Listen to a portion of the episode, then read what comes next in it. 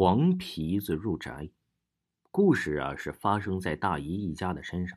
大姨的一家住着一个名为八宝村的地方。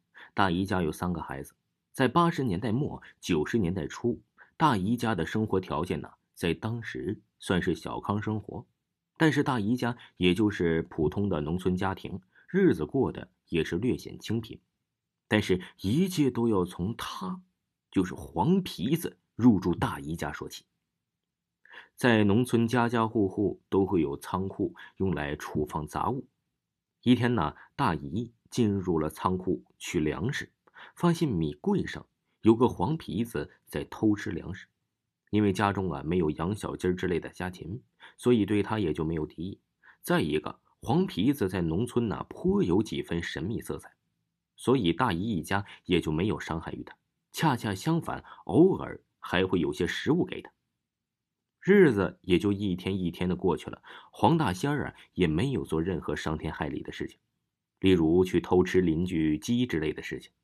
一日夜里啊，大姨梦见了一个白胡子老头，与大姨说呀：“你我今生会有一段缘分，近期时间呢，看你心地善良，我便保行你十年大运。”大姨还是比较相信此类的事情。找到一位啊出马仙儿，掐算一番后，便把黄道仙儿啊请到了家中供奉。之后，大姨家的日子呀过得真是顺风顺水。首先呢，大姨夫当上了棚矿车队的队长。那时候应该就是九十年代初期。如果呀能做到一个车队的队长，那也是相当牛逼的。那时候啊，我们老家叫做吃卡片人，大概就是现在的城市户口啊。只记得那时候非常喜欢去大姨家玩，因为呀，大姨家有很多好玩的，也有很多好吃的。也许呀，这正是大姨坚信这是黄大仙的功劳吧。经常啊，会买些小鸡仔或者是鸡肉放在仓库供黄大仙儿使用。再之后啊，就是二姐考上了东北师大，大姨并没有把这些呀归功于二姐的勤奋努力，而是归功于呀黄大仙身上。也许有人会说呀，大姨过于迷信，但是啊，这当时在农村，甚至现在也有人对仍然这种的神秘力量保持的执着。故事啊讲到这里呀，是并没有结束，大概在十年前左右的样子吧。一日啊，大姨到仓库取粮食，却发现黄大仙躺在米柜上奄奄一息了。此时啊，大姨发现了黄大仙旁边的老鼠尾巴，原来呀，这黄大仙吃了老鼠。而这老鼠却是已经喂了老鼠药的，黄大仙呢也因此中毒了。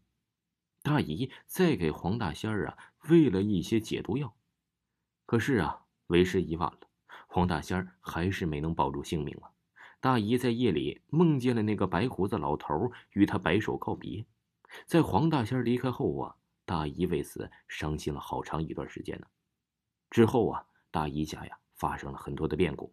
先是大姨夫得了脑血栓，在坚持十多天后啊，就魂归天堂了。大哥也患了肺癌，归天堂了。